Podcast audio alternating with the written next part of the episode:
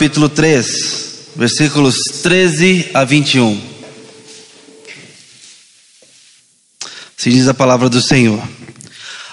Ao anjo da igreja em Laodiceia, escreve: Essas coisas diz o Amém, a testemunha fiel e verdadeira, o princípio da criação de Deus. Conheço as tuas obras, que nem és frio nem quente.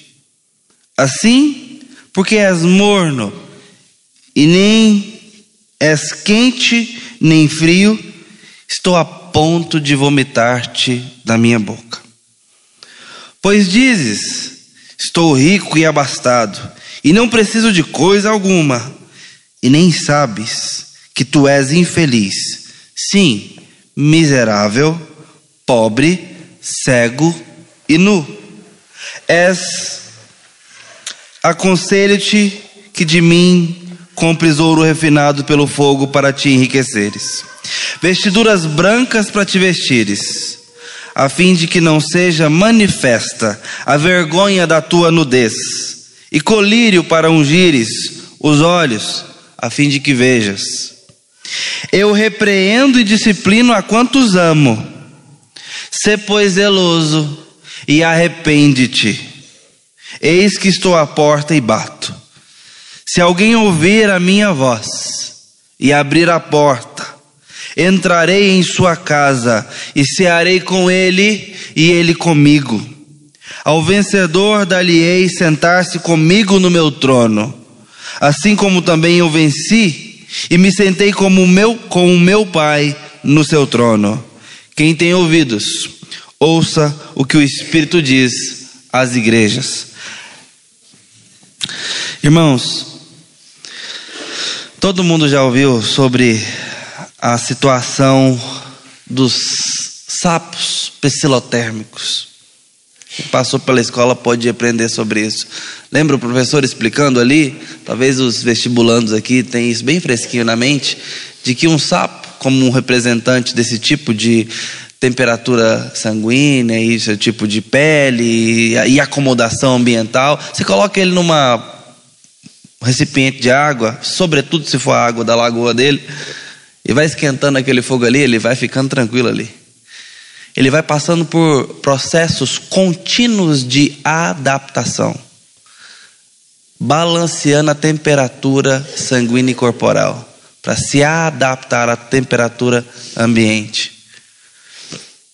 O que acontece é que, se chegar no momento em que aquilo não seja mais viável para a vida dele, para a integridade física, para a saúde, ele morre inchado e feliz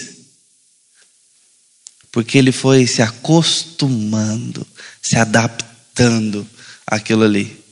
Porém, se você pega esse mesmo sapo noutra situação e coloca ele numa água escaldante, ele vai sair chamuscado, mas ele não vai ficar ali não, ele vai pular fora.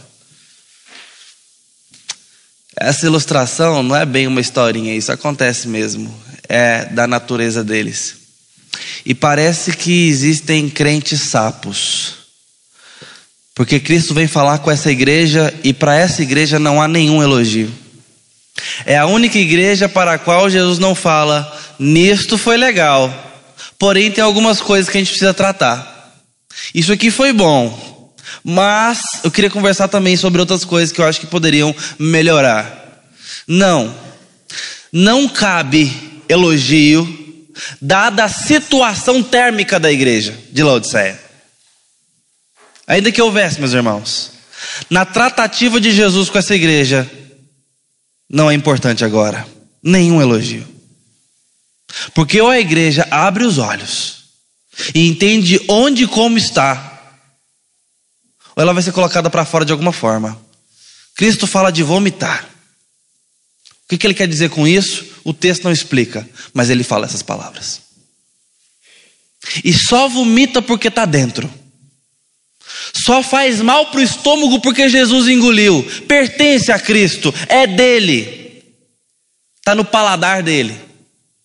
Está lá dentro. E ele está falando, mas não está me fazendo bem. O gosto tá horrível na minha boca. Isso aconteceu várias vezes, não é a primeira vez, meus irmãos. Olhando no tempo bíblico, os irmãos podem se lembrar quando ele falava assim no Antigo Testamento: Para com esses louvores, vocês estão me aborrecendo. Para, para, para, para, para, para, para. Vocês me louvam com os lábios, mas o vosso coração está distante de mim. É a mesma situação. Esses irmãos aqui não têm problema de doutrina, não tem problema teológico, não são perseguidos, não tem problema de falsos profetas, de imoralidade, não tem problema de caráter na igreja. Tá tudo indo bem. Ah, se nós tivéssemos uma igreja como essa. Doutrina boa, membros frequentantes, ativos, sem problema moral, sem nome sujo na praça, sem adultério, sem traição, sem o coração estar tá sendo aí laçado pelas luxúrias,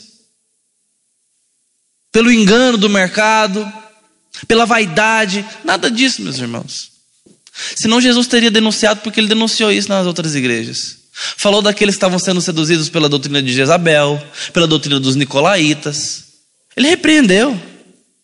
Falou daqueles que abandonaram as primeiras obras e agora estavam se corrompendo com a prostituição no templo, porque isso acontecia. Em Sardes, por exemplo, nós tínhamos isso acontecendo. Isso aqui não acontece aqui. E Jesus não a denuncia nesse ponto. Está tudo certo. Só que está tudo errado. Louvor está afinado.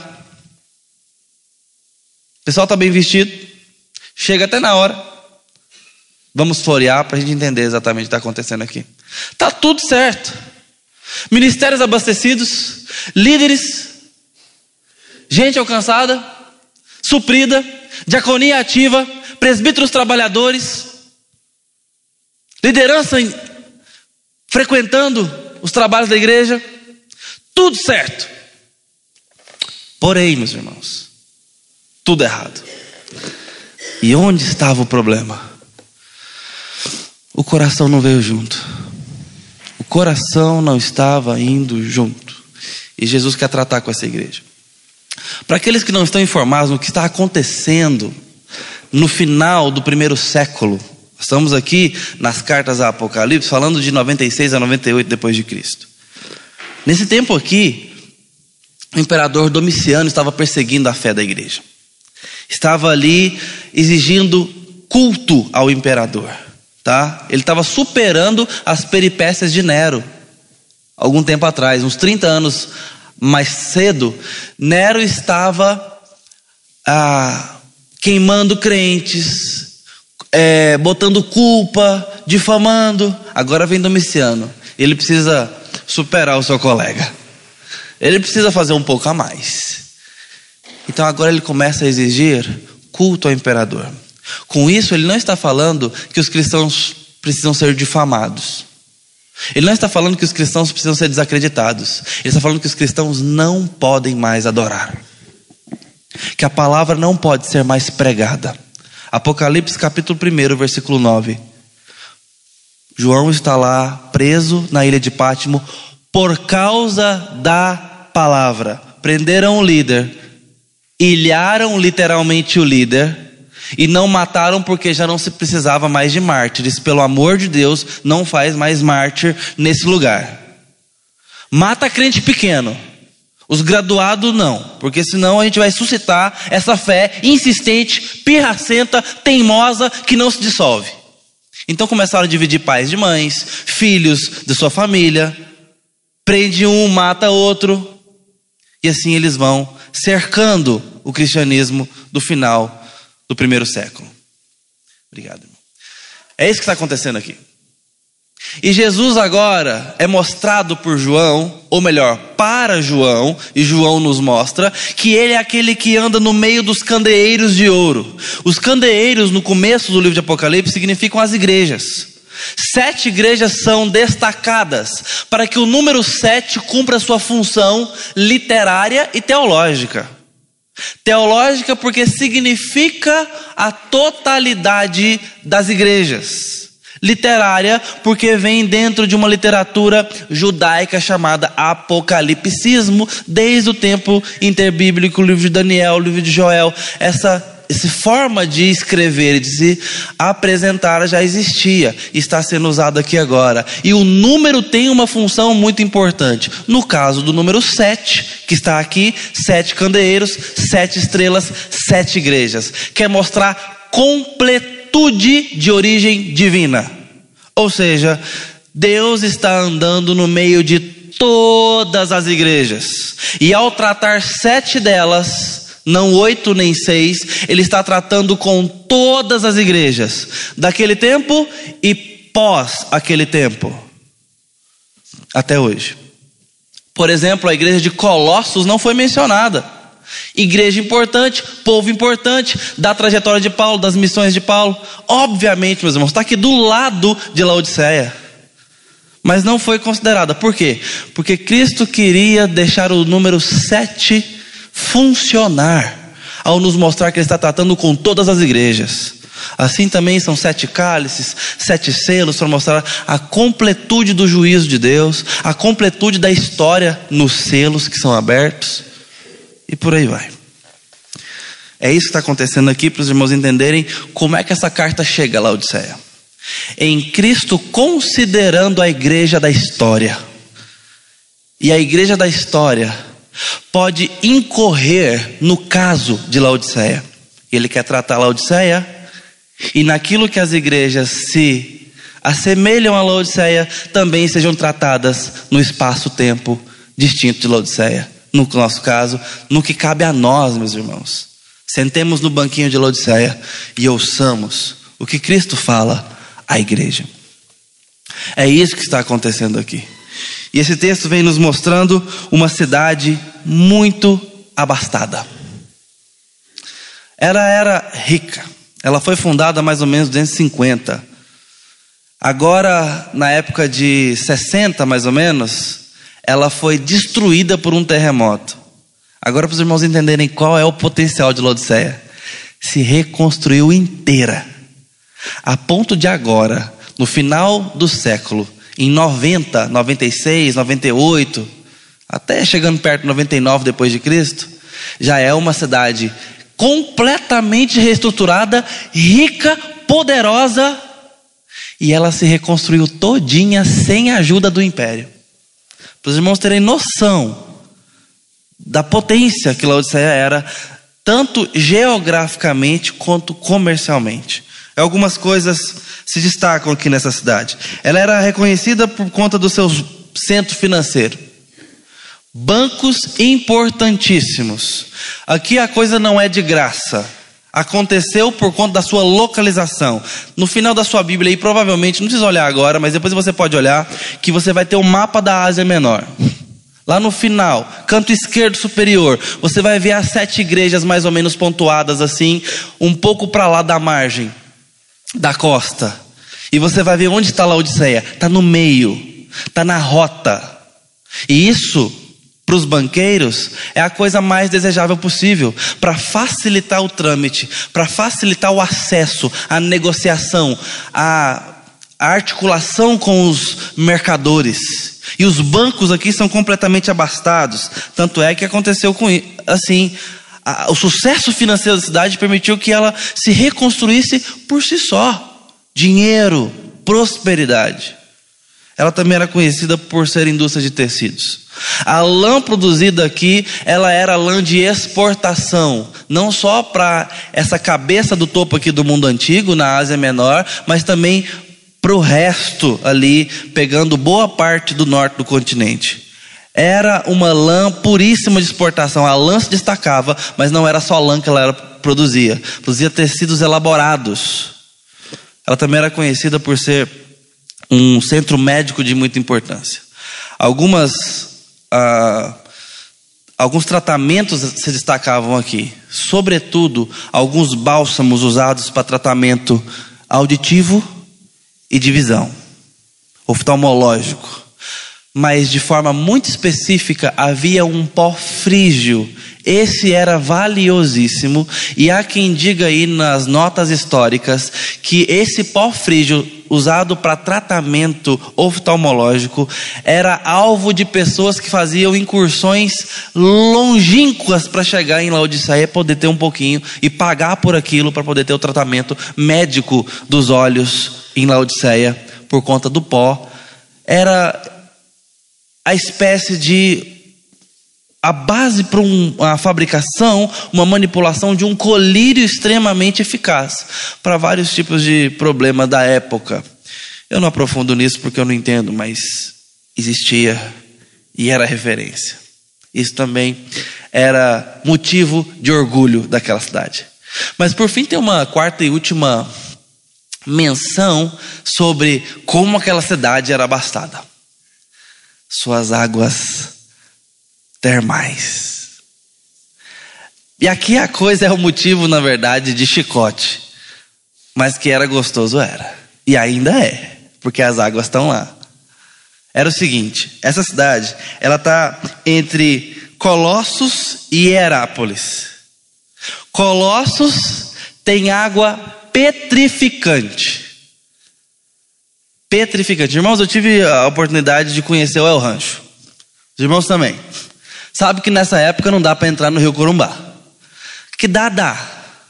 Quanto mais novo você for, mais ainda você quer entrar. Tem a temporada de crianças agora. Se a mãe manda tomar banho, não quer ir. Mas entrar no fio congelando, quer. No rio congelando, quer. É petrificante. Uma oportunidade, outra que tivemos, Julião, foi de conhecer Santiago do Chile. Era ali final de outono, estava chegando o inverno. Uma semana depois que a gente saiu de lá de férias, caiu neve. Então estava chegando, o frio já tinha chegado, só não tinha chegado a neve. E lá passava, a gente visitou algumas montanhas ali na cordilheira e tal, e tem lá o rio que cai do degelo. E a água é simplesmente insuportável. É bonito de ver, mas não dá para brincar ali. Não, não tem graça. Colossos tem uma água extremamente gelada. Herápolis, pelo contrário, é fonte térmica natural. É água escaldante fluindo no meio da cidade. Claro que aquilo ali estava canalizado e usado. Afinal, ambas as cidades, Colossos e Herápolis, usavam suas águas para fins terapêuticos. E hoje em dia a gente usa muito isso, sobretudo nos esportes. A, o tratamento com frio, o tratamento com calor, as bolsas térmicas, deu inflamação muscular, pega a bolsa com gelo, coloca no local, anti-inflamatório de primeira. O que? Baixa temperatura. E água quente. Quente mesmo. Do jeito que mulher gosta de tomar banho. Não dá para tomar banho junto com a esposa. Você fica ali jogando água assim, ó.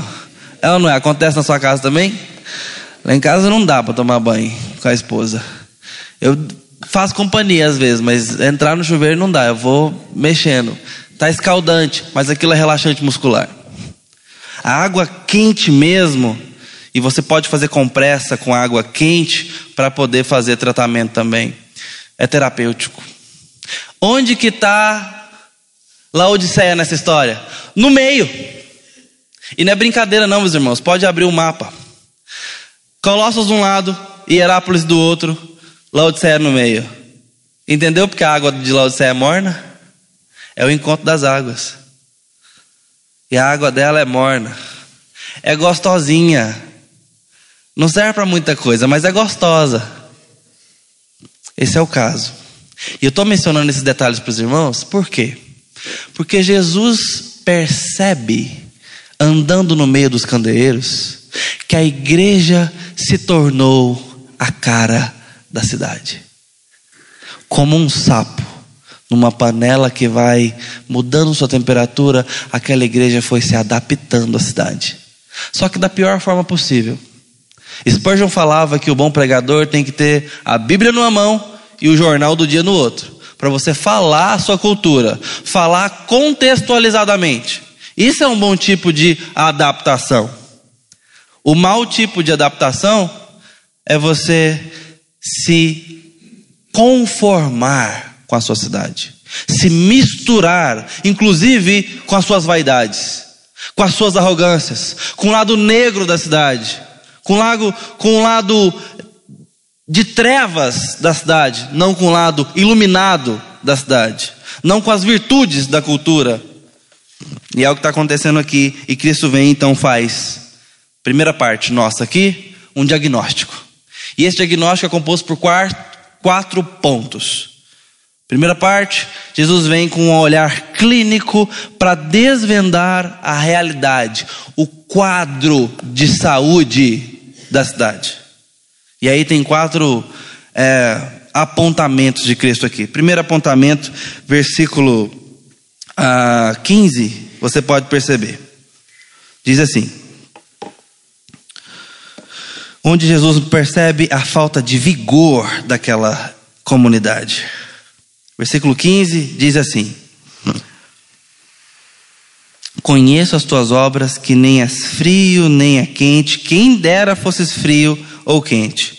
A Bíblia fala, por exemplo, em Lucas 24, 32, que existe a possibilidade do crente ter um coração ardente. São as expressões usadas ali. Mateus 24, 12 fala de um coração frio. Que é possível que o crente em processo de apostasia se esfrie. Cristo fala em termos de temperatura para esse lado também. Aqui em Apocalipse aparece uma terceira possibilidade de temperatura: a mornidão. Tem tudo a ver com a cidade, mas agora aqui está falando da espiritualidade. Você nem está lá nem cá, nem é incrédulo e nem me ama de paixão. Está no meio, acostumado com a vida da, da igreja, acostumou-se com o sagrado, acostumou-se com a minha presença e já nem percebe mais. Sabe aquele buraco, aquela mancha na parede que você não percebe mais? O quadro torto da sua casa. Chega na sua casa hoje e repara se os quadros estão alinhados. Não é questão de toque, não, meus irmãos. É só para reparar mesmo. Dá uma olhada nas paredes. Você fala assim, ah, é mesmo, tá torto, eu não vi. Aí você fala assim, a esposa pode falar, eu já tinha visto. E eu conserto. Toda vez.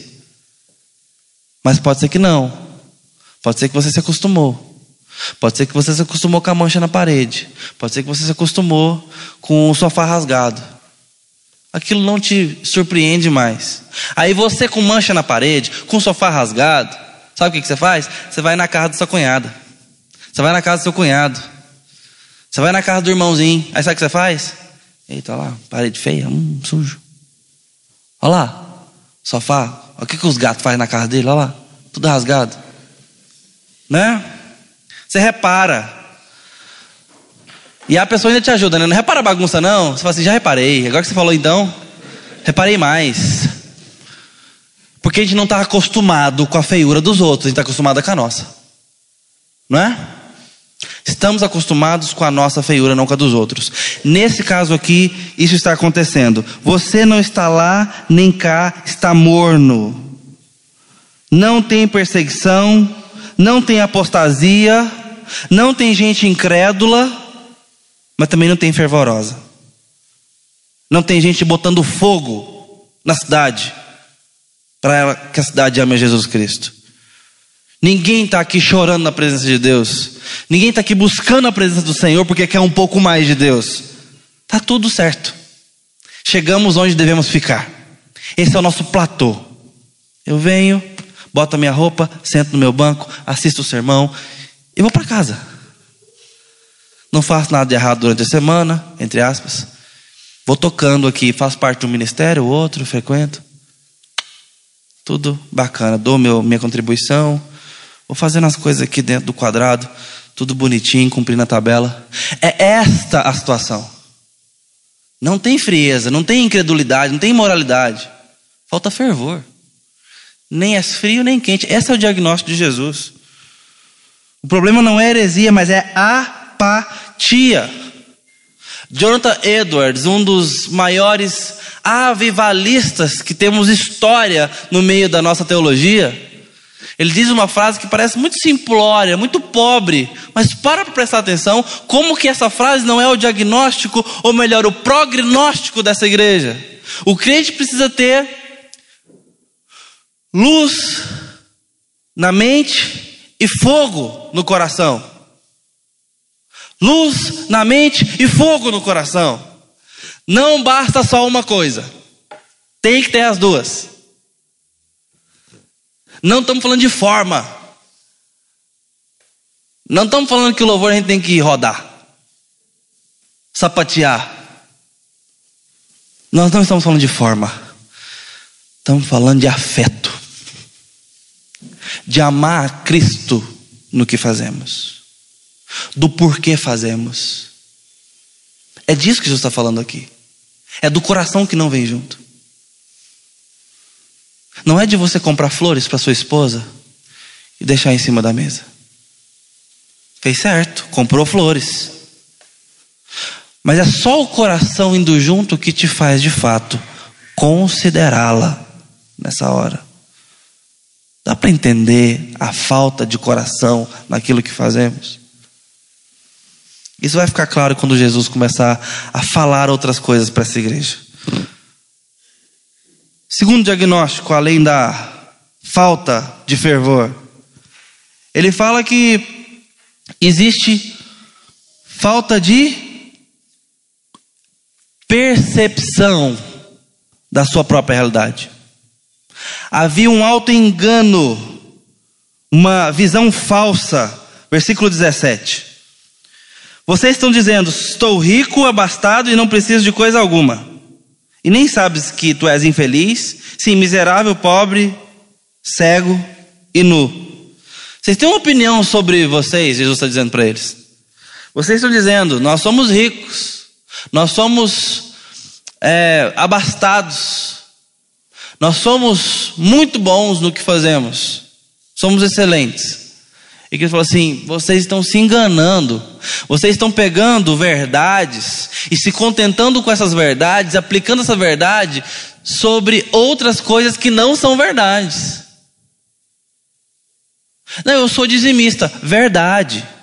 Só que isso não te faz crente, isso não te faz discípulo. Não, eu frequento a igreja. Verdade. Isso não te faz justo. Isso não te faz amante do Senhor. Jesus está mostrando que, sim, vocês têm coisas boas. Só que essas coisas boas não substituem, não anulam a necessidade de adoradores em espírito e em verdade. E é isso que Cristo vem fazer aqui. Eu quero mostrar vocês para vocês. Ele está dizendo para Laodiceia: Eu quero colocar vocês diante dos espelhos corretos. Vocês estão olhando para a pintura que vocês pintaram no espelho. Não é espelho, é uma tela. Vocês desenharam. Agora eu quero mostrar a vocês como vocês realmente são. Porque eu vejo o coração. Vocês são pobres, cegos, nus o fariseu em Mateus 7, 21, ele deu graças a Deus porque ele não era como os outros. Senhor, eu sou assim. Ele não. Ele não é assim, não. E que bom que eu não sou igual a ele. Jesus fala assim: isso é pior. É muito pior. E por que, que ele tinha aquela autoconfiança? Porque ele tinha coisas boas. Ele era contribuinte. Ele zelava pela lei. Ele meditava no seu procedimento correto diante de Deus. Ele não estava se vangloriando de coisa errada. Você quer saber de uma coisa? Isso a gente perde de vista no ponto de vista, no, no, no relato histórico. Mas os fariseus, meus irmãos, sabe como é que começou essa ideia de farisaísmo? Ou o grupo chamado fariseus? Foi a coisa mais linda possível que podia acontecer naquele tempo. Termina o texto do Antigo Testamento em Malaquias, certo? Malaquias, há oito falas, ou melhor, oito respostas de Deus a respectivas oito perguntas feitas. Tá? Deus respondendo o povo. É o único livro profético em que Deus entra em pergunta e resposta e o profeta lê o mediador. E Deus está falando para aquela igreja que está com os seus profetas, os seus, perdão, sacerdotes é, secularizados, desmotivados, desmoralizados, o povo numa apatia danada, não querendo cultuar, a igreja está fria, o negócio está uma, uma, sabe, um desânimo. Por quê? Cem anos se passaram da volta do cativeiro babilônico. E aí lembra nas profecias de Jeremias, Isaías, principalmente, para esse povo, qual que eram as profecias? Vocês vão ser libertos, não vai ter mais ranger de dentes nas praças, não vai ter mais gritos de dor.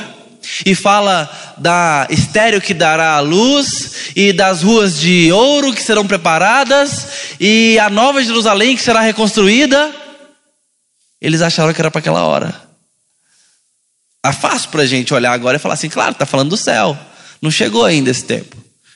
Para eles não, eles estavam em cativeiro, eles entenderam que esse negócio de não ter mais choro, de sermos vitoriosos e de chegar à Nova Jerusalém, a nossa morada final, era para a libertação do cativeiro. 70 anos se passaram, o cativeiro terminou, eles voltaram para Jerusalém. O segundo templo era ridiculamente menor do que o primeiro. Assim, olha, a glória não está aqui. Nós ainda temos servidão dos persas, eles vêm cá e ainda cobram imposto da gente certa forma, não resolveu muita coisa. E o povo cai num desânimo e começa a questionar se Deus realmente ama eles. Essa é a situação do final do testamento. Aí vem agora o período inter, intertestamentário e começa a haver uma reforma teológica. E alguns homens começam a se levantar e voltar ao amor à palavra de Deus. Porque ninguém queria saber mais da palavra de Deus e da lei. Era como se não valesse a pena ser justo. Não vale. Só, a gente só toma paulada. Não adianta obedecer. E então começa uma, um movimento do Espírito Santo de trazer homens para a palavra de Deus. Esses movimentos que surgiram ali, logo após Malaquias, vai desembocar num dos segmentos chamado fariseus. Homens que buscaram retornar à palavra de Deus para abençoar a igreja do Senhor, porque a palavra tinha se perdido.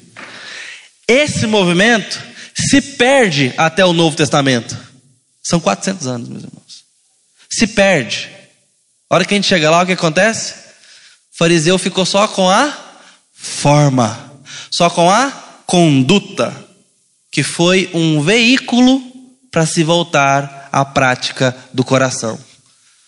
E Jesus agora taca o porrete, porque fala: Eu estou vendo o coração, não tem coração, vocês ficaram só com as obras zelosos, mas como sepulcros caiados.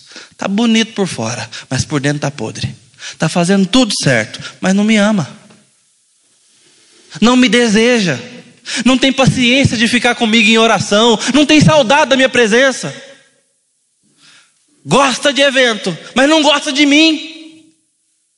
Se possível, detalha tudo e esquece de me convidar. É mais ou menos isso.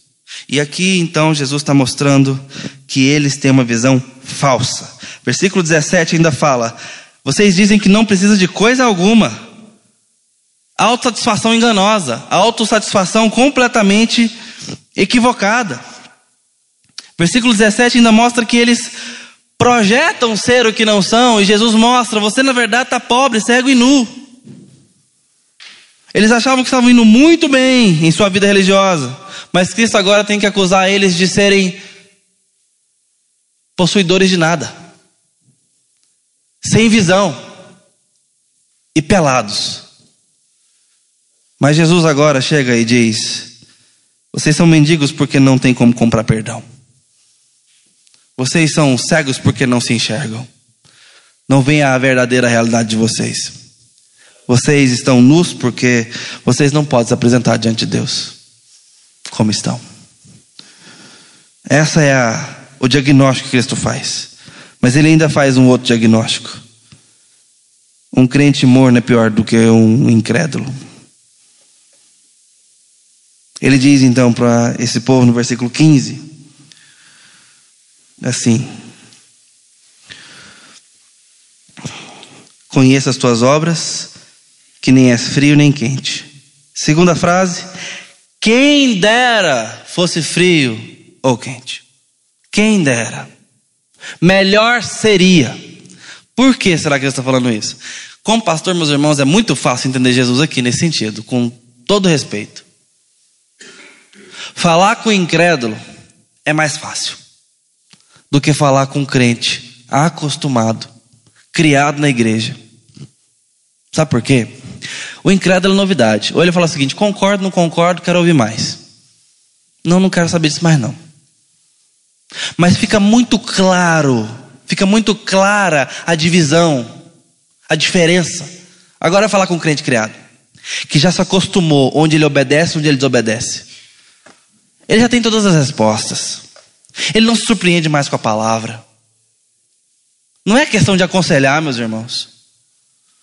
É questão de bater, tô brincando, não sei o que é a questão. É complexo. Tem que orar. Tudo tem que orar, mas é complicado. O crente acostumado, ele já deu o seu jeitinho. Ele já sabe ali como é que ele vai levando o pecadinho que ele gosta. Ah, isso aqui Deus perdoa. Ah, isso aqui, ah, Deus sabe como é. Ele já tem um Deus, é reticências na boca. O incrédulo não tem. Você mostra Deus para ele e fala assim: É, esse negócio não combina comigo, não, cara. O crente fala assim: Ah, Deus, Deus sabe. Deus, ele bota Deus na coisa. Ele bota Deus na receita dele e vai empurrando. A gente sabe do que eu estou falando. Mas por fim do diagnóstico dessa primeira parte, Jesus ainda mostra, no versículo 16, que esse tipo de crente dá enjoo no estômago dele. Cristo não tem interesse de manter no seu paladar esse tipo de gente.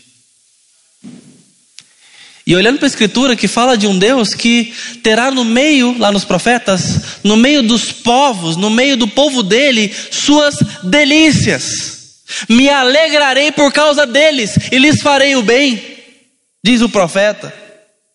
É essa gente que está aqui sendo considerada, e Cristo falou assim: eu estou a ponto de vomitar vocês. O povo que eu criei para meu prazer, para minha delícia, está me dando embrulho no estômago. E é por isso que ele falou, como eu mencionei, para cancelar o louvor de algumas igrejas. Para, tá ruim. Tá doendo o meu ouvido. Sabe por quê? Porque tá falso. Tá falso. Eu não me surpreendo, eu não me deixo ah, impressionar pelas coisas que impressionam os homens. E diante desse quadro todo diagnóstico, o que Cristo faz? A segunda e última parte. Ele apela à igreja. Versículo 18. Ele vem como um mercador. Aconselho que de mim compres. Por que, que Cristo aconselha e não dá ordem? Já parou para pensar nisso? Por quê, meus irmãos? Ele tem todo o direito dar ordem. Ele é o Senhor. Mas ao dar conselho, ele está dizendo: seu coração precisa decidir. Minha mãe fazia o seguinte quando eu era criança: vai juntar os brinquedos. Era uma ordem. E eu falava: já vou. Esse já vou na minha cabeça não tinha já considerado. Era eu vou. Um dia uma hora dessa, eu vou juntar meus brinquedos. Eu não estou falando que eu não vou. Nunca passou isso pelo meu coração, mamãe. Eu vou juntar. Um dia. Quem sabe eu saia de casa, me case, me forme numa profissão, comece a trabalhar e arrume umas férias boas e fale: preciso ver minha mãe e juntar aqueles brinquedos. Talvez fosse isso que passasse na minha cabeça. Mas para minha mãe, ela não queria saber do já, do agorinha, do um dia. É cata e põe no cesto. Certo? Era uma ordem. Aí eu não obedecia. Ela então pegava uma vara. Os irmãos já sabem como é que minha mãe trata com vara. Aí eu catava. Mas eu não queria, não estava na hora. Não era aquele o momento certo do meu coração.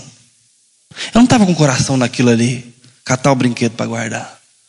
Meu coração estava em outra coisa, estava no desenho que estava passando. A ordem é para ser obedecida, com ou sem coração. Eu não estou pedindo a sua opinião, meu filho. Cata e guarda. E se não catar, aqui na minha mão, a vara. Aí sabe o que você faz? Você cata.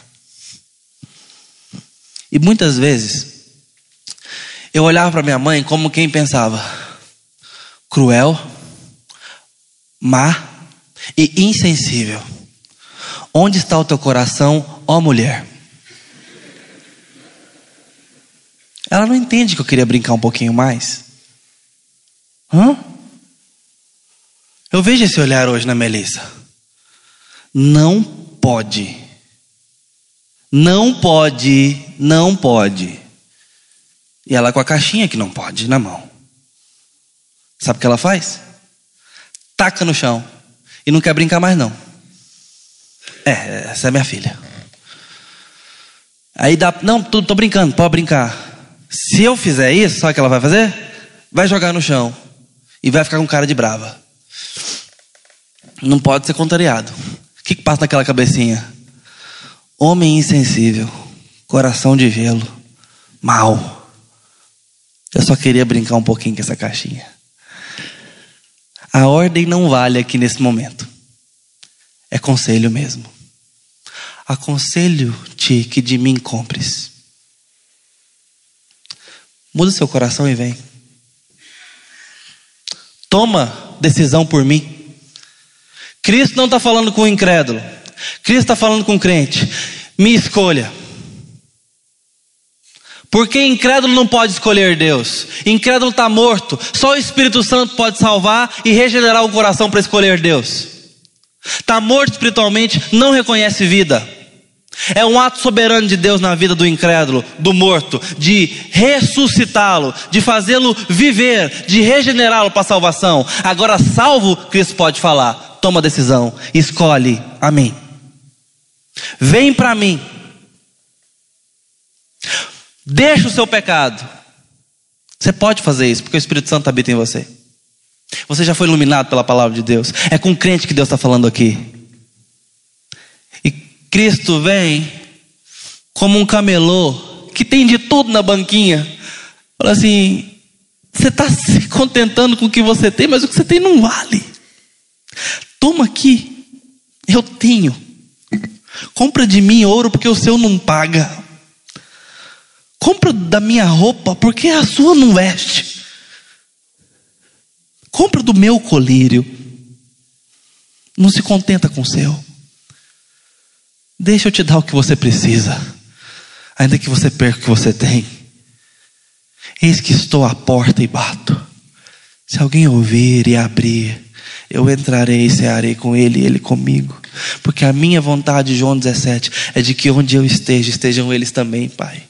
Os que fizeste para mim, eu quero eles. Igreja, escuta Jesus falando uma coisa. Jesus quer você. Ele está batendo na porta de crente para ter intimidade com o crente que deixou de ter intimidade com ele. Ele está chamando crente para comer com ele porque saiu da mesa, porque não se assenta mais com seu bom mestre porque não se interessa mais em conversas com Ele, porque não se interessa mais em ter a companhia de Jesus e a opinião de Jesus. Então, meus irmãos, esse texto não é um texto de evangelização, é um texto de restauração. Onde foi parar o teu primeiro amor? Volta para Ele, porque Cristo está te esperando e interessado em você. Não se contente com as suas obediências.